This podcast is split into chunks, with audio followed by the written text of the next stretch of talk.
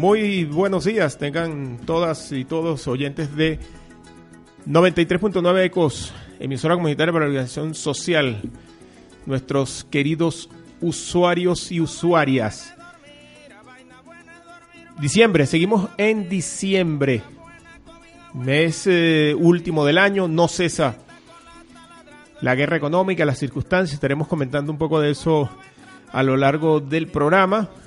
Ah, las circunstancias siguen siendo aproximadamente las mismas de hace 24 meses, de hace 12, de hace 9.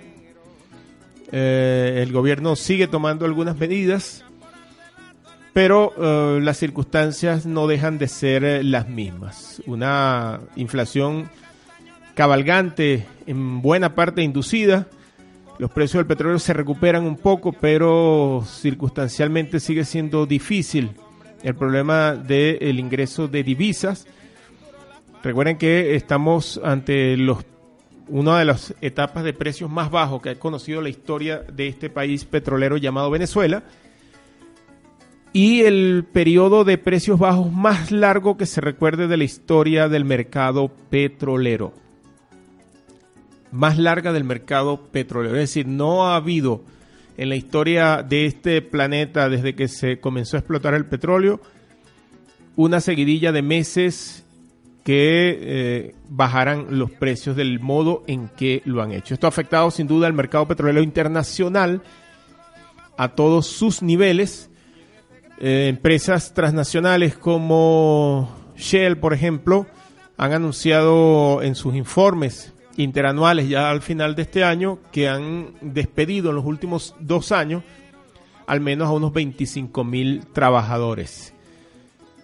Sí, señor. Eh, en todos lados el mercado petrolero eh, ha caído en una crisis realmente mm, eh, dramática y creemos que esto es bueno, al menos para el futuro del planeta, porque una de las cosas que ha ocurrido potencialmente buena es que se ha incrementado algo, no mucho, pero se han incrementado los presupuestos para la investigación en materia de energías alternativas al petróleo. Recuerden que el uso de la energía fósil es eh, potencialmente dañino para el ambiente, especialmente para la atmósfera, especialmente, no quiere decir que sea la única, todos los sistemas eh, naturales son deteriorados por causa del uso de los combustibles fósiles o del uso de los derivados fósiles.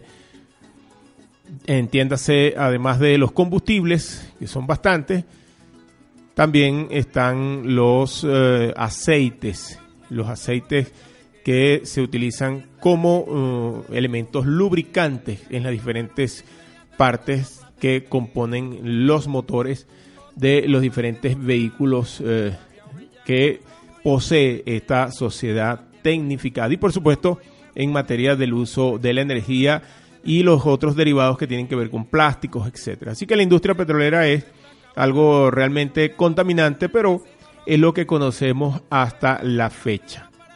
Por eso decía que esta crisis es interesante porque una de las cosas que hemos estado leyendo es la aparición de eh, alternativas que eh, van hacia la, la apertura de mayores investigaciones en el área de energías alternativas. Así comienza entonces este sin formato de hoy que nos tiene a Joshua Wilson allí en la parte técnica uh, colaborándonos. José Alberto Escalada Tapia, quien les habla, estará con ustedes los siguientes 50 minutos. Vamos con música.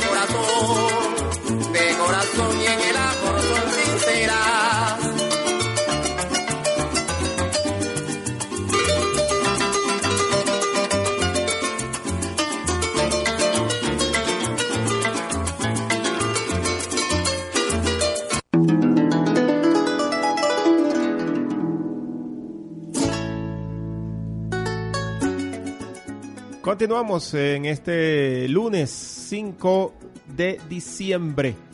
5 de diciembre de este año 2016 que se aproxima ya a su fin. Se aproxima a su fin dejando muchos aprendizajes para todos nosotros. Algunos aprendizajes muy duros, pero muchos aprendizajes de los cuales tenemos que orientarnos. Un aprendizaje reciente se dio en esta semana y digo aprendizaje porque algunos aprendizajes, como digo, llegan de una manera muy lamentable. Y fue el caso del siniestro de la aeronave que transportaba al equipo de Chapecoense, Asociación de Fútbol Brasileña, Asociación Club de Fútbol eh, Brasileño que iba a iniciar la final de la Copa Suramericana y lamentablemente las investigaciones hasta ahora lo que parece demostrar o lo que parece sospecharse fuertemente es que el avión se quedó sin combustible. Esto sí es verdad que es una cosa súper lamentable porque que, eh, que, ocurra un accidente por motivos técnicos, etcétera, en una aeronave es yo no sé si es esperable. Recordemos que la, eh, los mecanismos de seguridad que la aeronáutica internacional ha dispuesto para todo lo que son los viajes nacionales e internacionales garantizan que el sistema aéreo de transporte sea el más seguro del mundo.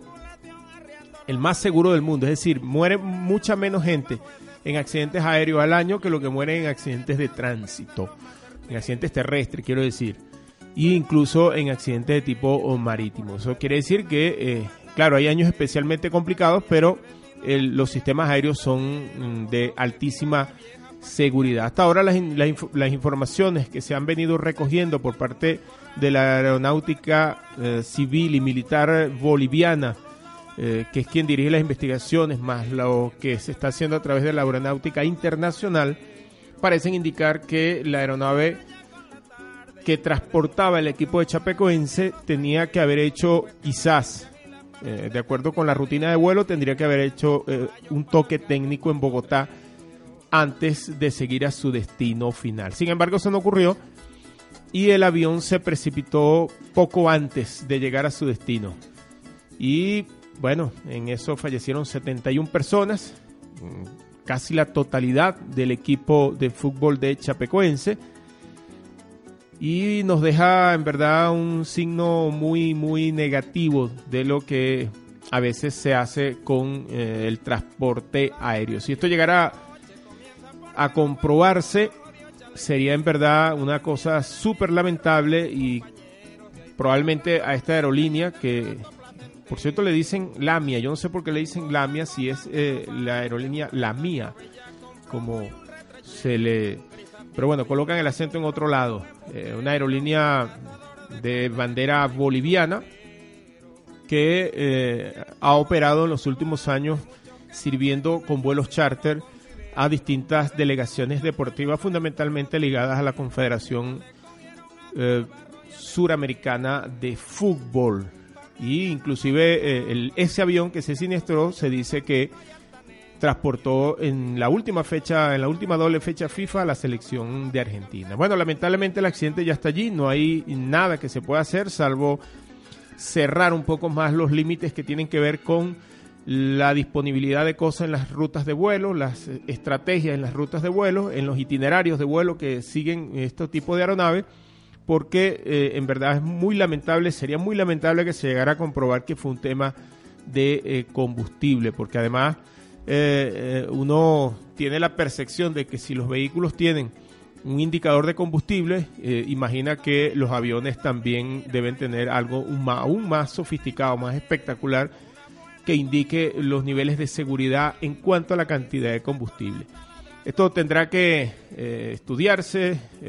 la Aeronáutica Internacional ha enviado las llamadas cajas negras a el Reino Unido donde será analizado el contenido y se sabrá qué ha ocurrido. Hasta ahora se sabe de forma indirecta por lo que fue la ruta de vuelo del avión, eh, dejada ya en el aeropuerto en Santa Cruz de Bolivia, además de eh, la intersección de algunas eh, comunicaciones con aeronaves que se hallaban en las cercanías del incidente y que estuvieron en contacto con los pilotos del avión. Así que esto es muy lamentable.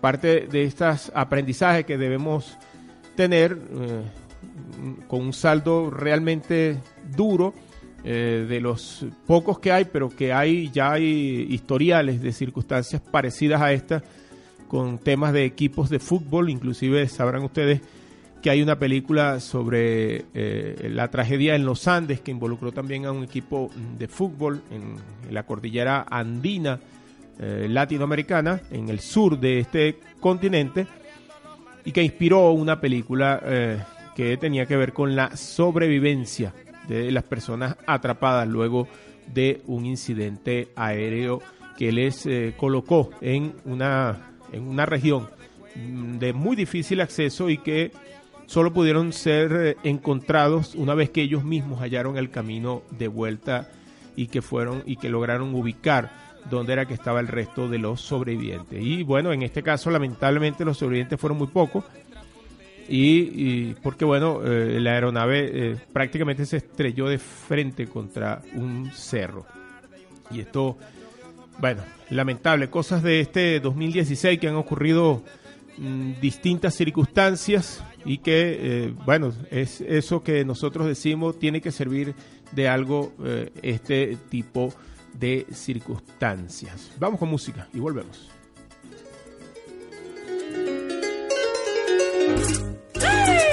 Que no lo aparece, Benito Villalba.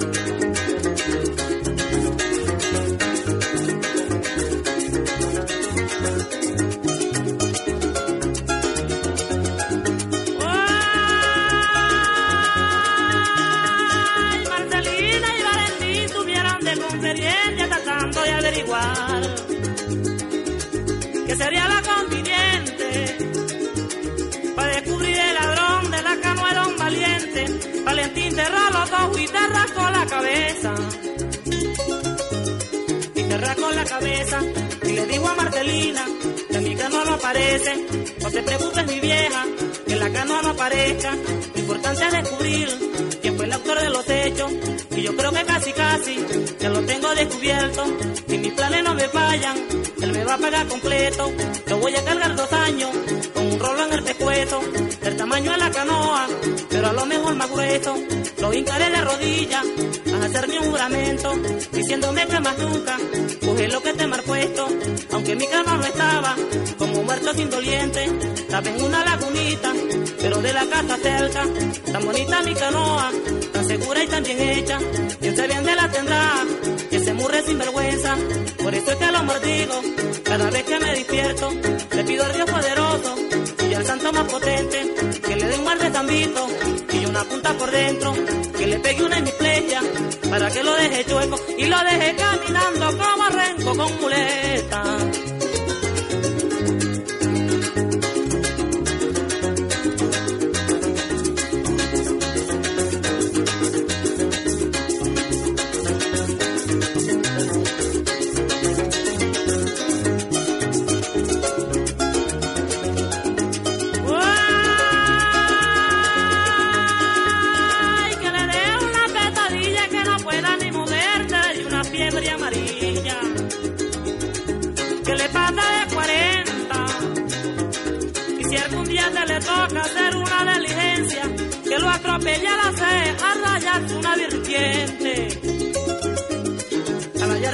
O su malo tumbe al agua y lo arrastre en la corriente.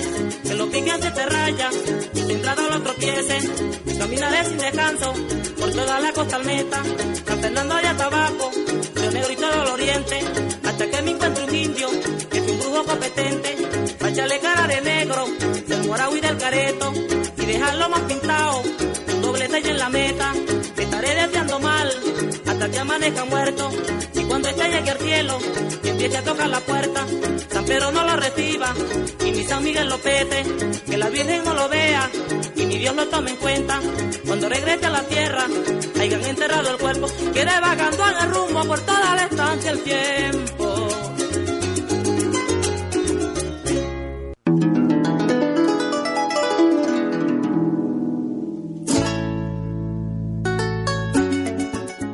22 eh, minutos de la mañana de este lunes 5 de diciembre del año 2016. Yo soy Wilson en la parte técnica. Soy Alberto Escalona Tapia quien les habla. Estamos acá por Ecos 93.9 FM, emisora comunitaria para la organización social. Otro aprendizaje interesante que nos deja este año es que Venezuela ha logrado el reconocimiento de la UNESCO de otro de nuestros patrimonios. Nada menos y nada más que los carnavales del Callao, patrimonio cultural inmaterial de la humanidad, así como lo han hecho eh, otros, eh, eh, otras manifestaciones de nuestra cultura, cultura sin duda mezcla de una serie de elementos que han evolucionado por avance de eh, lo que significa la mezcla entre eh, razas. Bueno, ah, la semana pasada ha habido este reconocimiento y es que tenemos que aprender a valorar mucho más eh, lo nuestro. Sin duda que el que la UNESCO reconozca esto ya es bastante, sobre todo porque manifestaciones como esta deben profundizarse mucho más, deben, deben llevarse a cabo eh, con más profundidad, con más eh, ahínco, con, con más eh, sostenibilidad en el tiempo, pero también porque esto debe llevarnos a reflexionar sobre las diferentes manifestaciones culturales que tenemos a lo largo y ancho del país en diferentes niveles, tanto parroquiales como municipales y donde eventualmente justamente el reconocimiento de la historia en este país no es precisamente lo más, eh, mm, digamos, lo, lo, que se hace con más seguimiento siempre. Hay muchos elementos de la historia que eh, han, sido abandonados o simplemente no se les tomó nunca en cuenta y por tanto pasan absolutamente desapercibidos quienes eh, hemos eh, transitado por el país en distintos eh, estados, en distintos municipios o parroquias, sabemos que hay construcciones, hay rituales, hay ideas de la historia, hay expectativas que sin, están prácticamente por ser olvidadas porque los diferentes patrimonios que corresponden con, con estas elementos históricos, culturales eh, de, de, la manifestación social, cultural de Venezuela, eh, no han sido totalmente tomados en cuenta. Y están plazas que son simbólicas por la, tradición cultural que está asociada a ella, prácticamente abandonadas. Esto es parte de lo que nosotros debemos reconocernos en nosotros mismos como algo para aprender, para valorar más nuestra historia, nuestras raíces, nuestras ideas, eh, lo que ha venido formándonos como sociedad y darle ese valor que eh, realmente eh, se merece.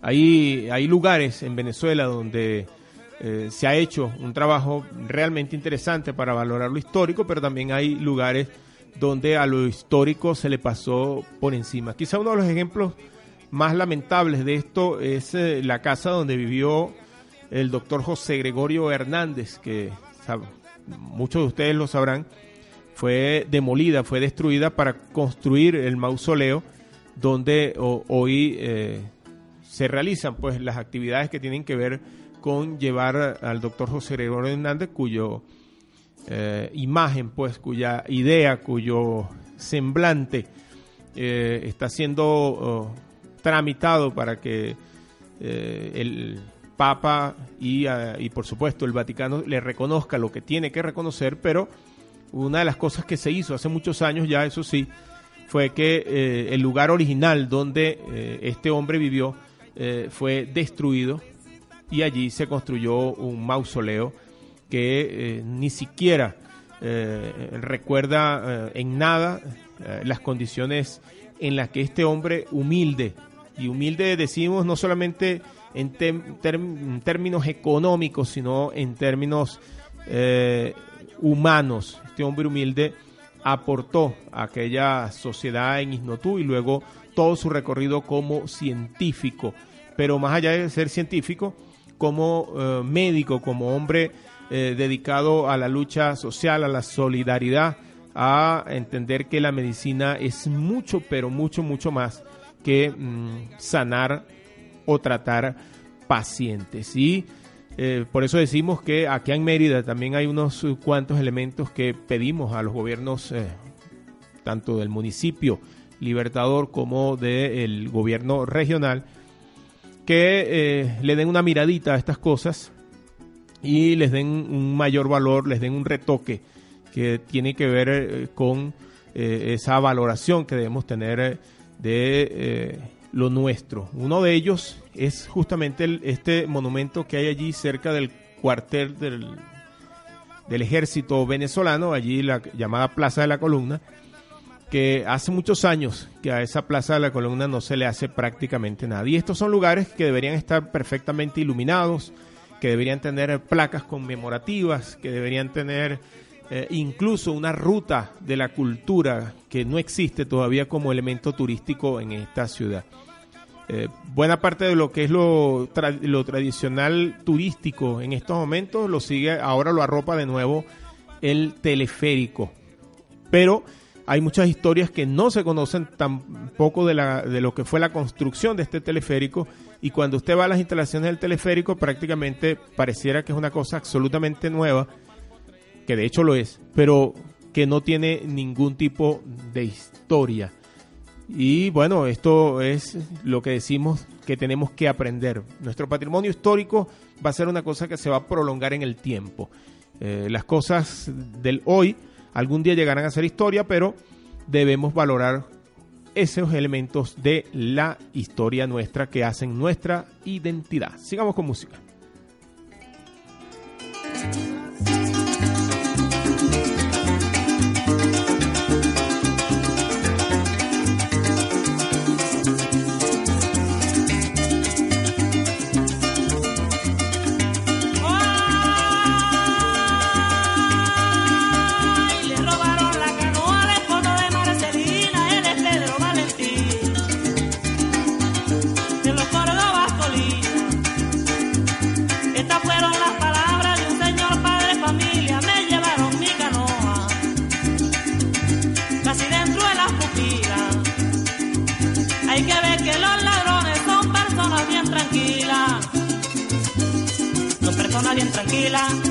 Mismo se enrumbó la ropa de doña Lucila.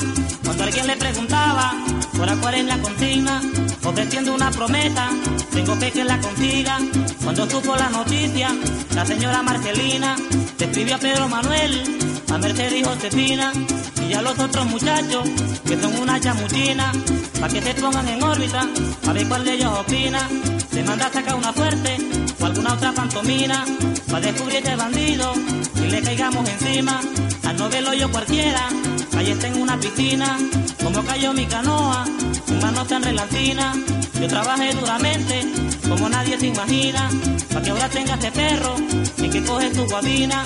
Lo único que lamento, que el invierno se aproxima, pero aparte maldiciones, debo de verlo en la ruina. Quien me robó mi canoa, es un ladrón sin patilla, porque este no dejó rastro, siquiera de carretilla. La canoa estaba en lo seco, cerca de una lagunilla, y de ahí se la llevaron, de Carizu Espinilla, la llevaron por lo seco, yo creo que en brazos de amigos, porque es la única forma, puesto que yo no hay estrillo, lo que es una pico el oro, no me faltan el bolsillo, y llego a saber quién es, me voy a mostrar agresivo.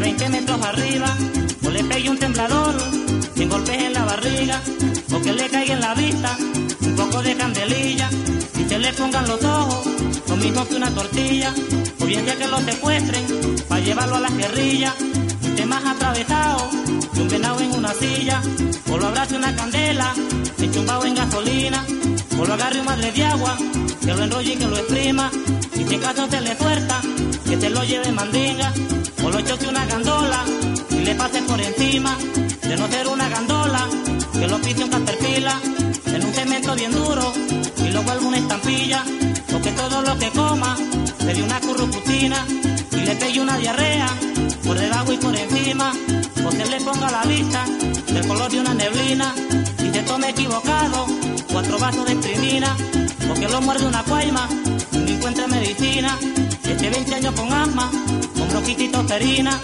o me den orden a mí, para darle una guillotina, o le caiga una centella y lo convierte en harina.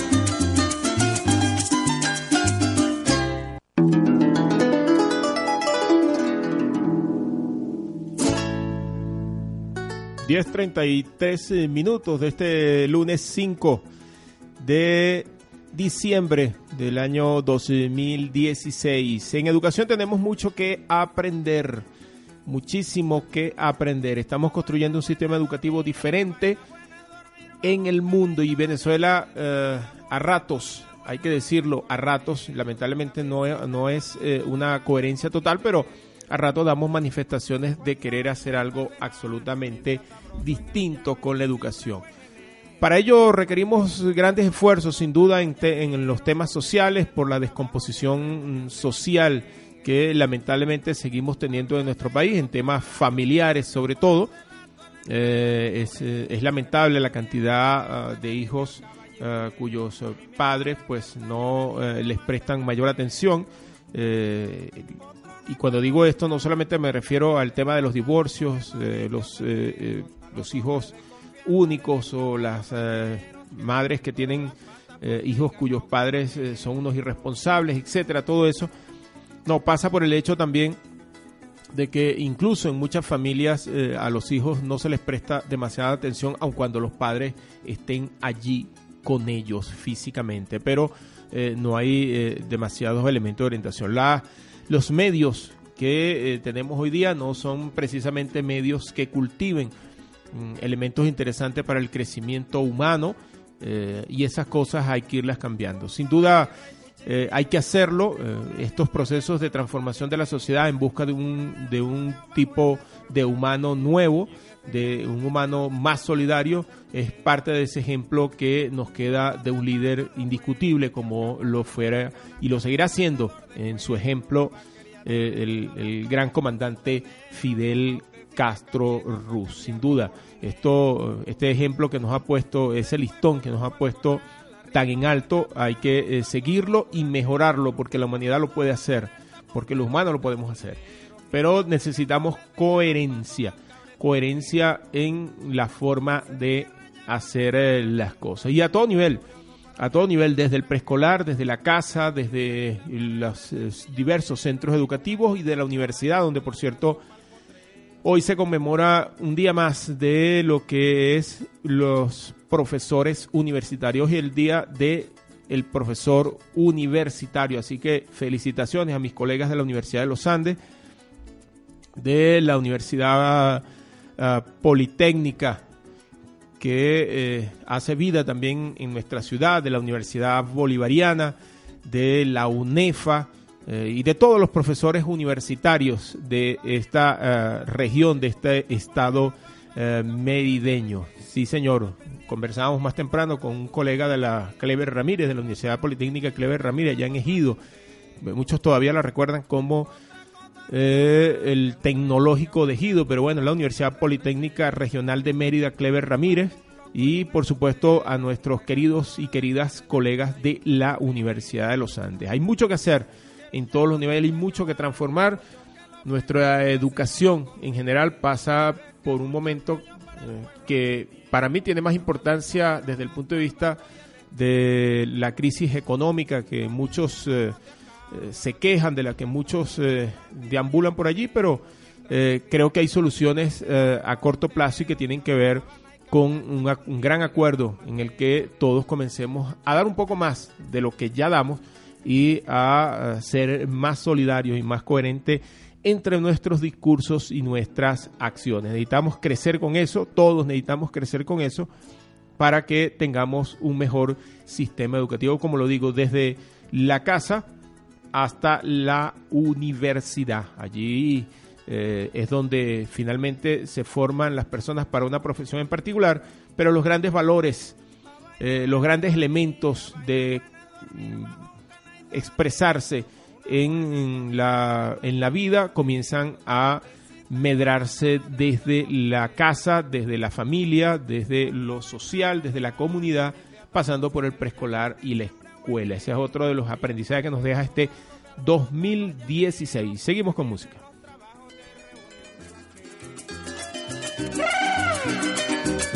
De Arauca Pureño.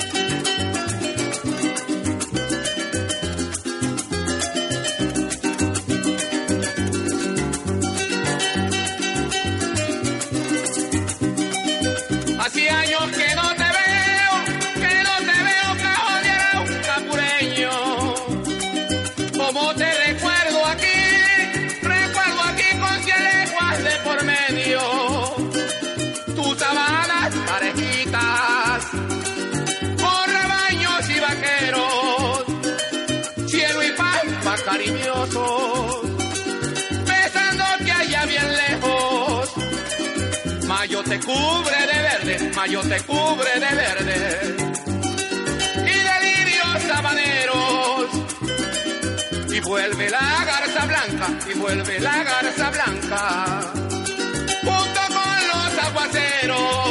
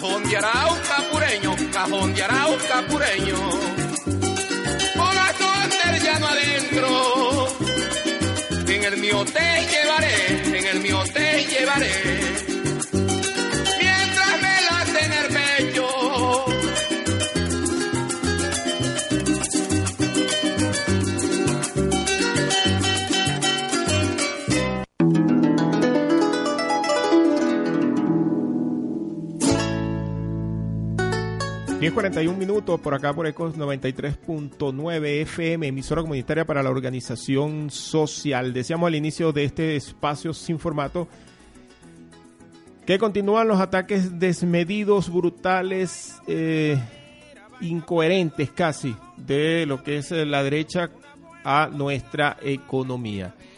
El día de ayer se va a conocer que eh, un importante eh, dirigente de una empresa fue detenido por el SEBIN por las averiguaciones relativas a los saboteos a los sistemas electrónicos de compra, entiéndase tarjetas de crédito y tarjetas de débito. Como sabrán muchos de ustedes que portan tarjetas de débito o crédito, el saboteo de la semana pasada fue máximo. Eh, hubo momentos en los que era prácticamente imposible eh, poder hacer una compra con tarjeta porque fallaba el banco receptor o fallaba el banco emisor, pero había una incomunicación terrible en eh, las líneas que soportan el sistema para la compra electrónica, la compra desde puntos de venta. Bueno, se anunció el día de ayer que ya hay presos, ya hay detenidos por esta circunstancia. Eh, el presidente de una reconocida empresa que presta estos servicios a unas reconocidísimas em, tarjetas de crédito eh, acá en el país y que, eh, bueno, esto se va a seguir averiguando porque ya no solamente es el tema del papel moneda, que sigue escaseando en diferentes momentos y que hemos tenido la ocasión de ver algún video por allí donde hay cuartos llenos de billetes de 100, de 50.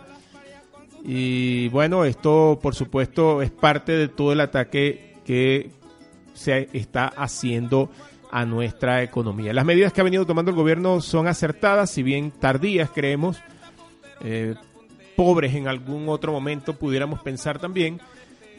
Pero bueno, esto de la economía, vaya que es una estrategia interesante por parte de la derecha para rendir al gobierno, porque al final el tema económico afecta a todo el mundo. Y eh, una de las consecuencias que tiene este tema de las tarjetas de hacer mucho más lento el sistema es que podemos observar, se puede observar sin problemas largas colas en los puntos de venta para que la gente pueda pagar las cosas que ha comprado. Y en este mes, donde la gente ha recibido sus utilidades, pues es más complicado porque una de las tradiciones que tiene la gente es comprar cosas para pintar, para vestirse, para comer diferente en este mes.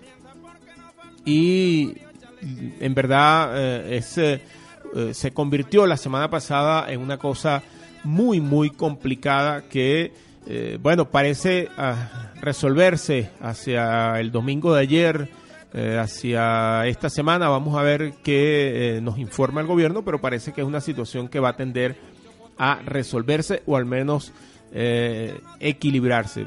Por experiencia sabemos que eh, los puntos de venta se vuelven mucho más lentos en meses como estos, donde eh, hay muchas compras, así que el tráfico de datos en las líneas hace que el, que el sistema se relentezca, pero no es para tanto como las cosas que ocurrieron la semana pasada. Bueno, el- se intensifica la guerra, esto no, esto no va a ser fácil, esto no, no se crea nadie que la cosa se va a, tranquilizar, eh, el objetivo es claro, el objetivo es, el, sacar al gobierno bolivariano del poder y más allá de sus propios errores con eh, el orquestamiento de este tipo de ataques, hacen que la gente eh, siga molestándose con las circunstancias que rodean al país. Y hay gente que en verdad parece que vive de eso, es decir, parece que vive de estar molesta con eh, el gobierno, consigo misma.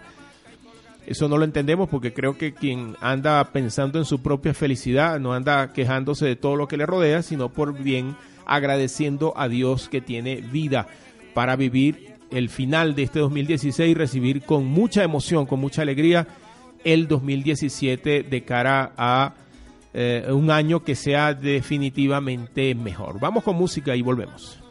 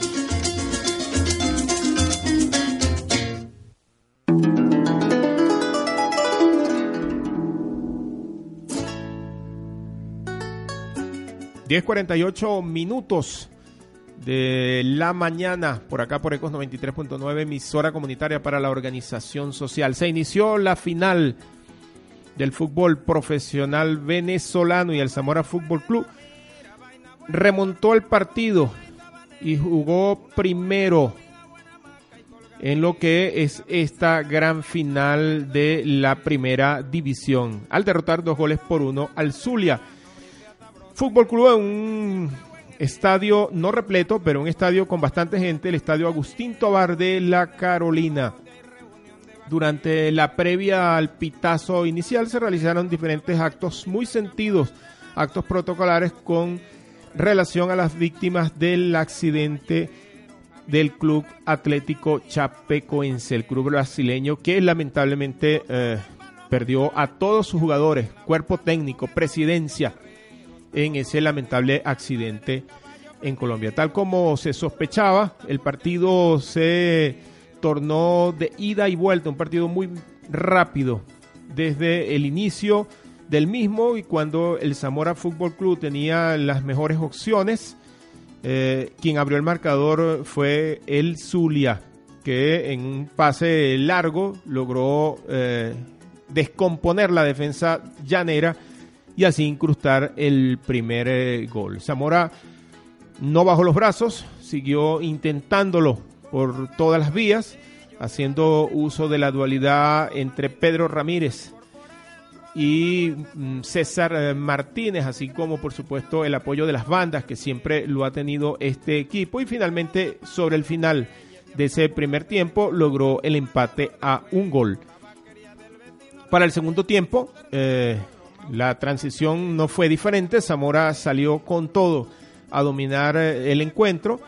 El Zulia tuvo algunas opciones desde el contragolpe, pero Zamora dominó ampliamente el escenario del segundo tiempo, con lo cual en algún momento desde el tiro de esquina llegó el gol del 2 a 1. Con este resultado, Zamora pica adelante en esta final que tendrá sus 90 minutos complementarios allá en el eh, José Encarnación Pachencho Romero de Maracaibo el próximo día domingo a las 13 de la tarde. Eh, el Zulia ha demostrado ser un equipo en crecimiento, en bárbaro crecimiento, hasta el punto que saben ustedes llegó a hacerse campeón entonces de este torneo clausura cuando todo el mundo pensaba que el arrollador Carabobo sería quien eh, fuera el campeón de este torneo, comandó el, clausura durante, desde el inicio hasta el final. Sin embargo, el Zulia no tuvo demasiados problemas para dejarlo en el camino. Zamora, que tenía mucho tiempo sin ganarle al Zulia eh, algún partido, esta vez pudo derrotarlo dos goles por uno y tendrá que ir a plantear un partido muy, muy inteligente muy inteligente allá en la ciudad de Maracaibo contra la brisa, con el calor, eh, con un horario verdaderamente infernal, el de las 3 de la tarde allá en el Pachencho Romero, pero tendrá que ir a hacer el trabajo, el trabajo importante. Hay quien decía que eh, Zamora iba a salir mal librado por el tema de que había estado parado mucho tiempo.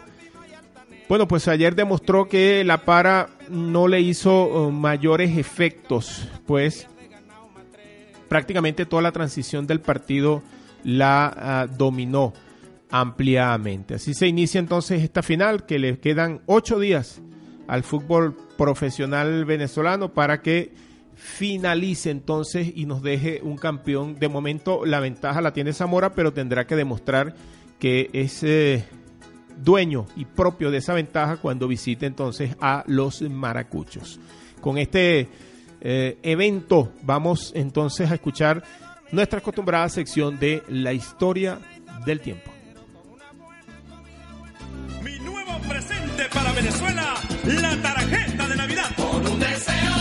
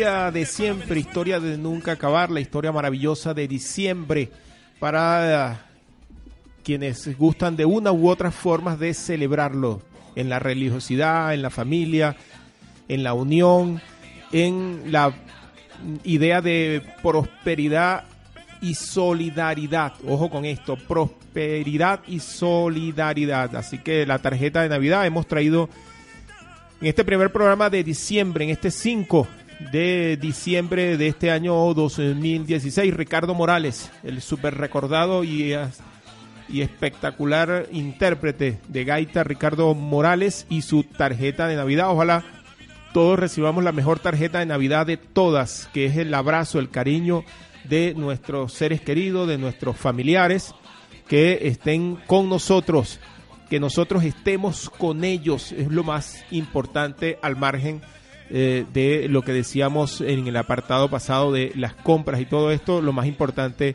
va a ser esa compañía, esa mirada, esa palabra, ese abrazo que eh, todos debemos darnos en estos días que nos acercan a un final de año 2016 que vaya, que ha tenido circunstancias, que nos ha enseñado muchísimo, que tenemos eh, sin duda mm, circunstancias todavía que superar, pero aquí, aquí estamos, aquí estamos eh, prestos a, en lo personal, como lo digo yo, eh, en lo personal primero estar superando una serie de circunstancias que han estado presentes en este año y que bueno, eh, nos han llevado a una amplia reflexión de nuestro accionar como personas, pero también en lo colectivo, en lo social, como este pueblo maravilloso venezolano que se merece su tarjeta de Navidad, su abrazo, su eh, cariño, su todo en términos de lo que significa la solidaridad, la paz, la felicidad en este eh, diciembre, en este fin de año y por supuesto en ese 2017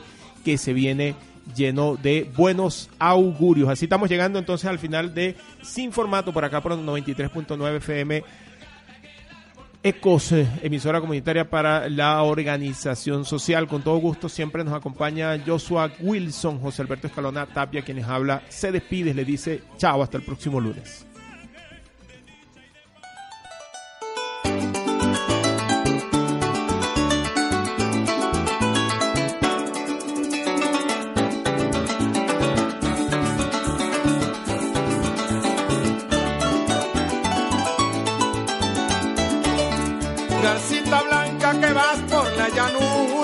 Sobrevolando los campos y poblados. Yo voy también en mi cabalgadura, con el mensaje de mis antepasados. Tú que lo puedes ver todo desde arriba, yo que no puedo ver mucho desde abajo. Ya me cansé de tantas lavativas, dime Garcita, ¿por qué tanto trabajo? Le quise con vehemencia, la idolatré con amor desenfrenado por culpa de unos celos casi que me lleva el diablo. Hoy quisiera maldecirla con gran desprecio, pero eso yo no lo hago. La mujer no se maldice, para mí es algo sagrado.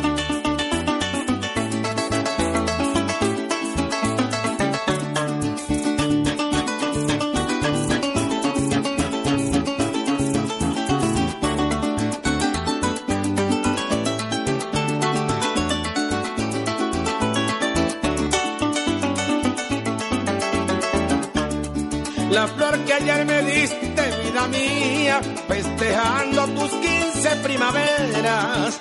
Con mi canto le arrullo noche y día.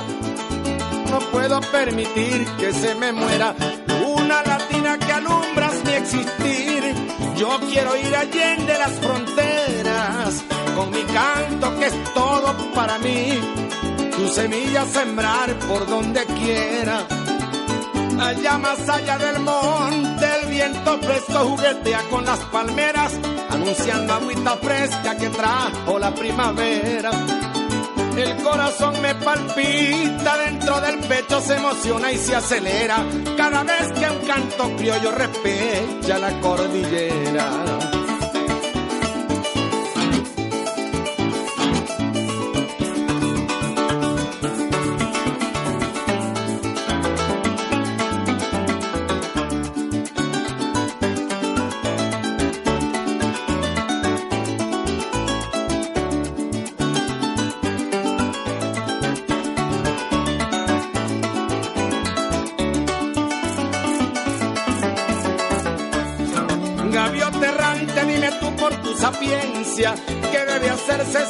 Lo traicionan? Continuar con total indiferencia o hasta nunca decirle a esa persona, yo conocí un rey muy opulento, con esposa y con varias muchachonas, que por falta de pericia y fundamento se quedó sin castillo y sin corona peligro hay en cualquier parte, por todo el mundo donde uno sale y se asoma.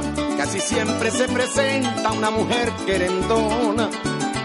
El rey de este canto mío se la pasaba todo el tiempo echando broma y cayó en su propia trampa, cual inocente paloma.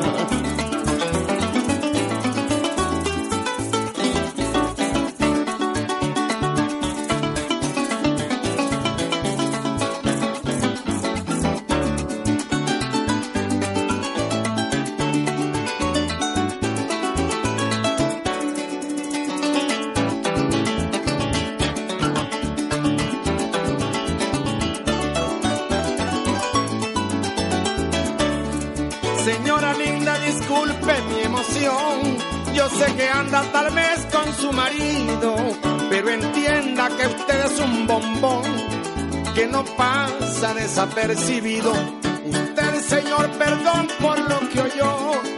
No lo irrespeto, todo esto es por cariño.